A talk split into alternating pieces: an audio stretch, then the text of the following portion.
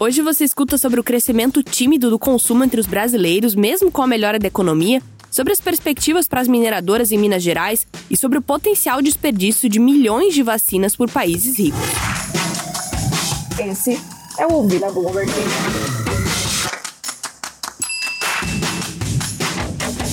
O consumo dos lares brasileiros em 2021 será menor do que o esperado.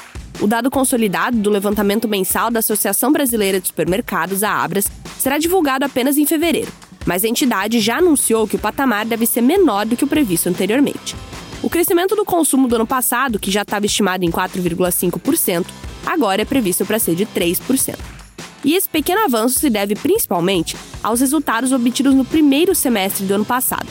No entanto, o aumento da inflação, as oscilações do câmbio, o crescimento das exportações e o desequilíbrio das cadeias de abastecimento provocado pela estiagem acabaram por mudar o cenário na segunda metade do ano. Para 2022, as perspectivas são de estabilidade, com um leve viés de queda. A Abras prevê que o consumo dos lares deste ano apresentará um crescimento de 2,8%, em linha com o que foi no ano passado. Próxima notícia.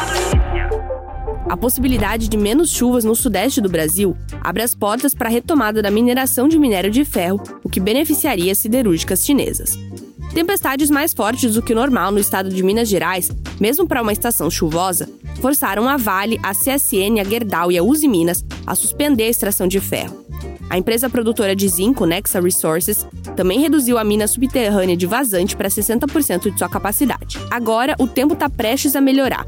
O Instituto Nacional de Meteorologia prevê chuvas mais fracas isoladas em importantes áreas produtoras de minerais no estado. A Gerdau já começou a planejar a retomada da unidade de mineração nos próximos dias, caso as condições climáticas continuem melhorando. E tem mais. Centenas de milhões de doses de vacina da Covid-19 compradas por países ricos correm o risco de serem desperdiçadas enquanto grande parte do mundo permanece desprotegida em meio à disseminação da variante Omicron. Cerca de 240 milhões de doses compradas pelos Estados Unidos, Reino Unido, Japão, Canadá e União Europeia devem ficar sem uso e expirar em março, disse a empresa de análise Airfinity com sede em Londres.